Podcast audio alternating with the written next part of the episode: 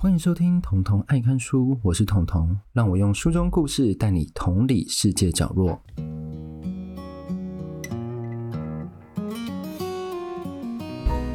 本期节目参加哈好 Podcast 串联活动，本次串联活动的主题就是学习，所以这一集呢，我们不跟各位聊一本书，我们要来聊学习这件事情。那因为我的频道就是以说书为主嘛，既然说到书，我的说明栏也有特别提到，书就是一个人在那一段时间他最好的一个结晶。很多人用了毕生力气写了那一本书，对，那一本书就是他那个时候最好的结晶。我们透过这些书去观察到每一个人、每一个事情。这就是我的频道想要跟各位讲的，想要跟各位聊聊的。所以我的频道会很注重在于社会故事、社会写实。这个故事是在社会上的某个角落已经发生过，它不管是哪一个年代，但是它在当下会发生什么事情。基本上呢，我其实有一直跟各位讲说，我的频道就是在学习同理。那同理有分两种类，第一个种类就是我们比较常见到的情绪同理。这类型的同理心通常是在情绪上的互相意会，就是说我们会被对方的情绪所感染，然后陷入他人的感受，或与对方那时候的情绪共感共情，唤起自己过去类似的情绪经验。但这种同理心呢，其实很容易将我们自己带入到对方的情绪中。那很像什么？很像比如说我们今天看的某某新闻台，他讲了可能某某某被杀或被打。然后当下我们觉得说，这太不合理了，怎么会这样子？就陷在那个情绪中，不合理的事情片段的报道，最容易让我们陷入情绪同理，会不自觉的哦，过度认同对方的处境。这个时候会发生什么很严重的事情？我们会恣意的打击所有类似当时加害者的现象。就我们不管，我们只要看到一个 sign，就觉得说，你这个加害者就跟我之前那个很生气那个事件一模一样，所以我很生气。就会变成这样，你没有办法去思考，这个就是情绪同理。这情绪同理有好也有不好地方，好就是你的情感很充沛嘛。当个人情绪很充沛是一件很好的事情，我自己觉得，你让自己都没有情绪是一件很可怕的事情。但过度的同理，就像我们在仁慈里面有看到，过度的同理反而会造成世界大乱，会造成最极端的恶，都是因为过度的同理心，过度的纯粹的善。我们以为我们自己站在最正义、最正确的那一方，但殊不知其实是。偏激的善堆叠出来的恶，这是第一个情绪同理。第二个大类是认知同理，这就是我频道最主要的主轴，是了解世界当下的背景，然后搜集整件事情的证据啊、证词啊、当时的时空背景啊，推理说为什么当时你会这样做，这样做意图是什么？是不是我们前后左右、上下中后都有顾及到那个观点之后，我们就设身处地的站在当下，站在那个地方，站在那个时空背景。同理那个时间，同理那个地点，同理那个人，就感受到所有的细节。所以呢，这就是彤彤爱看书、书说社会的选书。我们着重在认知同理的学习。那这一集呢，我们除了要学习认知同理这件事，其实我要来归类一下我的选书的逻辑。因为一直以来，我想跟各位讲说，我到底是怎么样选书的。因为比如说，可能一天就有好几十本书，那一年可能有好几万本。那如果再加上年代，其实你根本是看不完。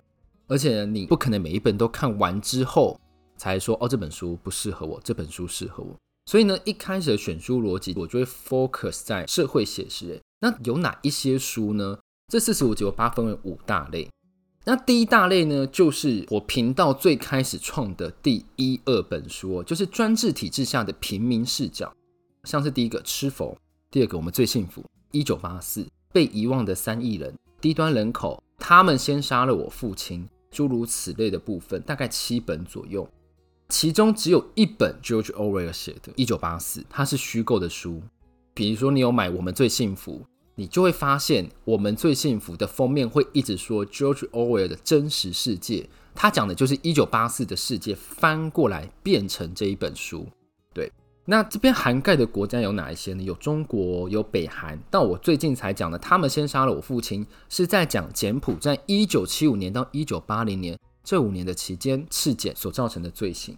那有些国家其实已经渐渐从最糟的处境慢慢走出来，像比如说柬埔寨。那我们知道中国，它其实也是慢慢的在走出来，它犯下的罪行基本上没有还原过。像比如说吃佛，藏族还是过得非常压抑，而且甚至被种族清洗嘛。他们迁移大量的汉人人口到少数民族的地方。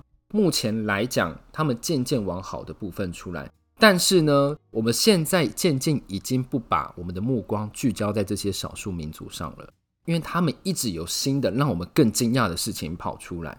那我想要先讲一下这类选书，我最印象深刻的部分，其实是在于吃佛。他有讲西藏人那时候对抗中共专制所做的努力。然后有一件事情呢，我非常的觉得说，诶，不可思议。一开始其实西藏啊，美桑王国，他们对于北京释出非常大的善意，他们甚至飞到北京。去会晤毛泽东，表示说我们西藏并没有独立，但是呢，我们想有自治的空间，所以我们互相共好，我们不会想要独立，但你也让我们充分自治。那时候讲讲讲到这样，但是呢，没过几年就刚好经历了文化大革命的洗礼，还有中共的加强控制。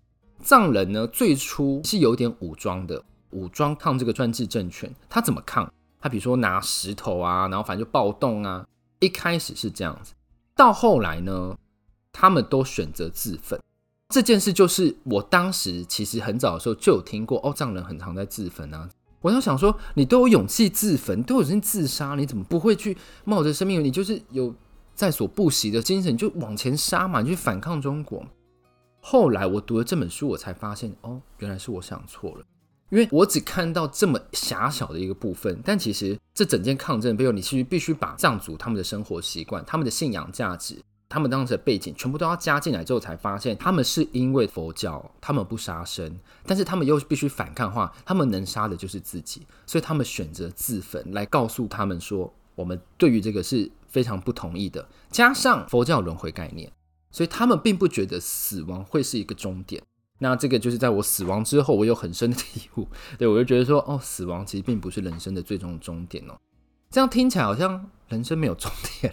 有点累，对，但是其实就是一个轮回的概念呐、啊。人在死后会以某种方式存在于这个世界的某处，那这个就是我们现在目前没有办法企及。死亡之后也有讲到一些部分，所以当我们看了这本书，完整了解这整个架构，作者实际的采访之后，我们才了解哦，原来当时藏人受到了文化大革命的侵袭，他们侵袭的非常严重。之外呢，他们的抗争也是有很多背景融入在里面，这就是一种学习。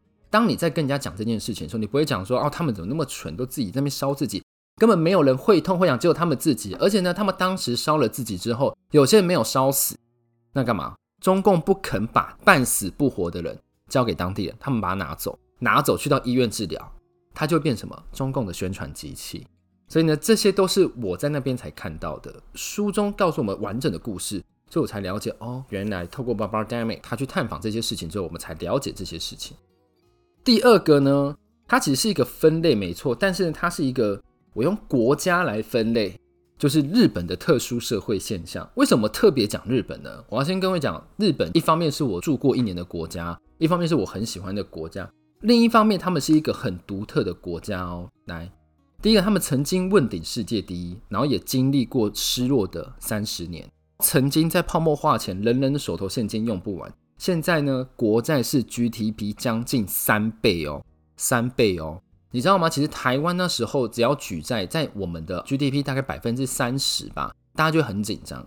但是日本是三百趴，正确来讲是两百六十七趴，将近三倍。在这个充满极端的反差，其实让我是非常有兴趣的，因为他们的现象都很特别，加上日本其实他们没有实际被哪个国家殖民过，对，所以他们有的都是他们独特的现象。那我的频道像是中年打工族、七十岁死亡法案通过，我适合当人吗？八十五十两代相残的家庭困境，再到最近的为什么抛弃我，就是讲英文现象的部分。我们从新鲜人就业冰河时期到简居族，再到弃婴的收治，那每一本其实都有访谈实际的当地人。那其实，在关于简居族这边，也是让我的观念有回转过来。为什么？因为我频道讲很多简居族嘛，那一直以来我们都觉得简居族就是啃老族啊，你就在家都不做事，也没有出去工作，没有收入，然后靠着爸妈养你，然后养一养养到爸妈八十岁，你五十岁，好手好脚不出去工作，变成犯罪问题。诶，我当时其实就是这样子，在很开始的时候，就是以这样的心情去解读这个现象，就觉得简居组好吃懒做。但后来我在读了这么多本书之后，尤其是八十五十两代相残的家庭困境。它是以日本实际当地的简居组，他们提出搜集、观察、看法、解方，很完整的一些，我才了解，其实检举组它并不是好吃懒做，它是一种心理状态。检举是一种啊，我突然不想要跟任何人接触了，所以我把自己心理封闭。我们其实每一个人都有可能有这样的状态，只是这样的状态对于当下我们影响大还是小。有些人是没有办法去承担这件事，就像其实我举个例子，像心理的忧郁症，有些人会跟忧郁症讲说，你就不要这样想就好。哎，这样真的不行，因为有时候你是没有办法控制大脑，就说你要怎么想。如果大家都可以控制说我大脑要怎么想的话，每个人都变天才了，好吗？对，所以有时候忧郁症是你没有办法去反抗这样的想法，大脑就这样压过来，给你下达命令。你这时候就是会觉得很 depressed，你会很忧郁，你没有办法去抵抗这件事，你会沉浸在这件事，你没有任何的思考回路去想别的比较光明的出口，没有。所以呢，透过我读了《八十五十两代枪弹》这一本书，我才了解，原来简居族他们遇到的人生困境，其实有时候比我们想象中还要大很多。有些可能在求学过后出了社会。受了非常非常大的挫折，那个挫折是我们没有办法想象的，尤其再加上日本比较封闭的社会，他们那时候可能要背负着社会的压力，甚至呢，有些人就是家庭唯一的收入，他回到家还要面对家里的压力。但是这个其实是相对的啊，这个我们今天不讨论。但是呢，简居族就是因为求学和工作上压力非常多，是因为这样，进而就是说我不要再跟任何人接触，我把自己封闭起来。对，那是一个心理状态。有些人就走出来，有些人就走不出来。那走出来的部分呢，他就会去分析说要怎么样帮助检举组走出来。因为很多人会觉得说检举组永远再也走不出来，因为他们就好吃懒做，并不是，他们是有机会变成社会的劳动力。尤其是日本现在老年人口这么多，不管你是几岁，你只要可以走出房间，你只要变成劳动人口，都会是日本有用的人口。那我觉得呢，检举组不一定会变成台湾的现象，但是呢。劳动力不足很有可能会变成台湾之后的现象，所以呢，这个点就是我们台湾很需要跟日本去借鉴他们特殊的社会现象，所以才对我来讲特别有兴趣。因为我觉得台湾有时候可能再过二三十年就会变得，哎，我们就会变日本那样了。对，有些现象就这样，像很多农村可能未来二十年就会变得像日本那样，那他们就是在做地方创生。台湾现在也默默在做一些地方创生。但我之前节目有讲过，台湾地方创生比较特别一点，对，当然有时候会做什么数位转型，但是是一个大方向的，并不是特别为那个地方设计，所以就是这是我充满困惑的地方。所以呢，第二个日本特殊现象，我印象最深刻就是学会了简居组这一个完整的观念，它是怎么样形成的，我们要怎么样解决，它是亲子要一起共构的一个心理的问题哦。再来呢，就是犯罪，犯人为何要犯罪？我这边并不是探讨，像比如说，我们已经有很多 Podcast 频道在做一些凶杀案啊，然后他犯罪手法啊，他怎么杀人啊，我怎么肢肢解尸体啊，我不是在做那一些，我是在想研究说，为什么你要犯罪？你怎么会想犯罪？人人都有饭吃，人人都有房住，你怎么会想犯罪？我假设啦，那这类的书呢，像是第一个坏种，第二个房间，第三个鲸吞亿万，第四个鱼行路。第五个，今天也要去见杀人犯，到近期的恶血。那我讲的犯罪，其实它举凡的，其实从儿童犯罪、囚禁犯罪，甚至是高知识分子的金融诈骗犯罪，都会在我的频道里面发生。所以呢，这些犯罪议题不再只是说啊，你犯罪，你杀人啊，怎么样怎么样，我们一起谴责他，然后我们不去想他当时为什么会犯罪。他其中让我印象比较深刻的是。今天也要去见杀人犯这一本书，它让我开始第一次初步了解犯罪侧写师，学习到这件事情。犯罪侧写师它是结合了社会学、犯罪学，结合了心理学，一个庞大的知识架构之后去分析犯罪这件事情。而且呢，它其实最适合用在哪里？Serial killer，连续杀人犯。在连续杀人犯的时候，你就可以透过犯罪侧写师去分析说犯人可能下一步他们要怎么做，他的地点可能在哪里。他可能就可以变成破案的关键。那这一点呢，其实我在《大开眼界》这本书也有讲到。诶，他其实是吐槽犯罪侧写师，但我相信，我相信，因为现在的犯罪因素，我们搜集不够多。但当我们搜集越来越多，把人性的那些复杂的社会背景全部加进去之后，我相信我们一定可以理出一个脉络。虽然我们那个犯罪侧写师目前的犯罪侦破率其实没有那么高。但是我相信未来它是会变很高的，因为它是用人心去分析人心。未来机器是很难去分析人心，这就是为什么机器还没有办法完完全全取代我们的一点。好，第四大类呢，就是我最近才刚讲过的死亡。对，人都会经过生老病死嘛。那在这必经的过程中，其实能够经过死亡再回来跟我讲说：“哎，我跟你讲，我死过。”人几乎是没有。就算有人跟你说：“哎，我跟你讲，我死过，经历过这个死亡的经历”，你也不会相信。所以呢，就是因为它在我们现今的科学，它没有办法被验证，它没有办法被视觉化，它没有办法被实证化，才会有这么多神秘的谜团。他现在必须要用宗教，必须要用哲学去解释死亡这件事情。我把死亡分成好几个阶段去看。第一个，尸体在说话，直接看尸体，透过法医去跟我们讲说这个人在生前遭受了什么样的对待。第二个呢，人生清除公司，它虽然是虚构，但其实基本上日本的小说很有一个特别的地方，就是他们在虚构这件事情的时候，一定要去实地去做访查嘛。所以呢，人生清除公司其实就是遗物整理师。透过犯人在生前最后的样貌去推测他遭遇了什么，这是第二。第三个呢，就是我百推大推的一本书《离开时以我喜欢的样子》，树木希林写的。然后这个国宝级日本女演员已经过世，她是是枝裕和御用的女演员哦。在她过世，她已经了解说自己的死亡在什么时候。了解自己的死亡之后，去回头分析自己人生的整个脉络，然后讲给各位听。我觉得这是很有哲理的部分。死亡可以道出很多道理来。第四本呢，就是最新的一集《死亡之后》。死亡之后就是我刚刚跟你讲的啦。他真的死过回来跟你讲说，我死后我是看到什么？他们就呈现的濒死的状态，讲说：哎，我跟你讲，他好像在一个隧道里面有光，那边的颜色，那边的光，你都没有办法去形容。他感觉到非常的祥和，时间非常慢。对，这就是死亡之后。所以。透过这些书，我可以学习、去认知、去了解，说死亡对我们来讲其实没那么可怕。当然了，我现在还是有点怕死亡这件事情，因为我怕死的很痛苦。但是我在看完死亡之后，我就发现，其实，在当下他们怎么死的，并不是他们的重点，重点是他们在之后所经历到的。因为他们对于死亡当下都不会说“哦，当下死得很痛啊”什么什么的，他们没有这样的记忆。他们回来讲的部分，都是他们濒死之后所看到的祥和，所看到的心情。非常平静，对，透过这些经验，透过他们一步一步，我们所能掌握的最大的限度，去了解死亡这件事情，而不是单方面的觉得说啊，死掉很可怕，去拓展我们的认知。第五个呢，最后了，其实就是社会主义的统整和解方哦。我的频道有讲过女性主义、存在主义、种族主义、居住状况，再到最近的中产阶级，其实每一个社会造成的不平等、社会阶级造成的问题，这些东西。我们把问题揪出来之后，我们同理完了之后，然后呢，我们总是要有一个解方嘛。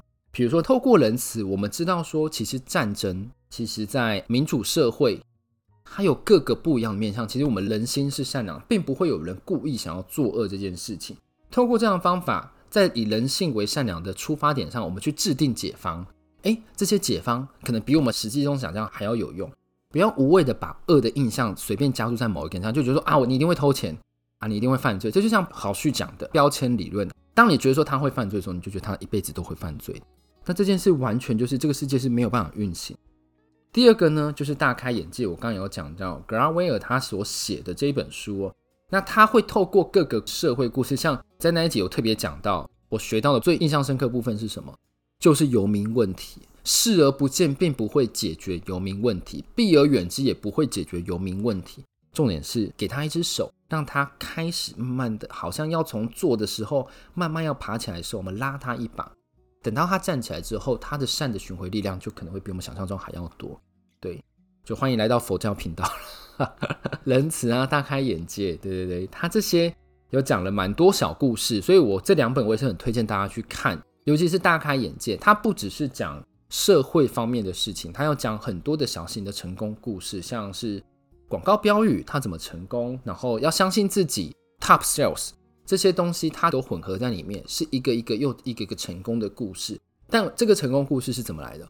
它并不是自己想象来的，他们是透过实际访查去探访 A、B、C、D 各方面各司其人是这样想之后，这样解决方案才出来。好，以上这五种呢，就是我统统爱看书书说社会目前的选书逻辑。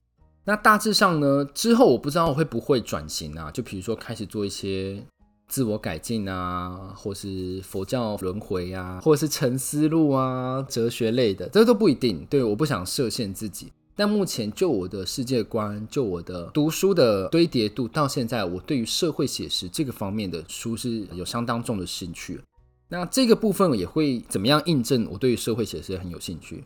就是在我去啊，比如说成品啊，像最近新竹也新开了一间鸟屋书店，我跟大家讲，你可以去看，很漂亮。他们也会有一排都是社会科学类，我就会在那边驻足很久。我甚至会在一面墙发现，我大概讲了五本书都是从上面来的。像什么像我一样黑，我们成了消耗品，仁慈，这些都是很常榜上有名的。而且我刚逛完鸟屋书店，我发现他们有把《尸体在说话》这本书摆出来，很惊讶。我第一次看到《尸体在说话》，它是正面的隐忍，就不是变成书封插在那个一百本书的中间。对，所以大家如果有兴趣，或是你是新竹人的话，或是你刚好到新竹玩的话，就推荐你可以去楚巴雅啊鸟屋书店那边去看一下，我觉得还不错哦。好，那今天的节目呢，是关于学习，还有我频道小小的简介，我怎么选书的这个逻辑。那如果你喜欢我的节目的话呢，欢迎在 Apple Podcast 帮我五星好评，然后也可以追踪订阅我在 Instagram 上跟我互动。本期节目还是要再强调一下，是参加好好 Podcast 串联活动，然后是以学习为主题。那希望听完我的节目之后，你可以学习到更多社会上某一个地方、某一个时间正在发生的那个社会小事。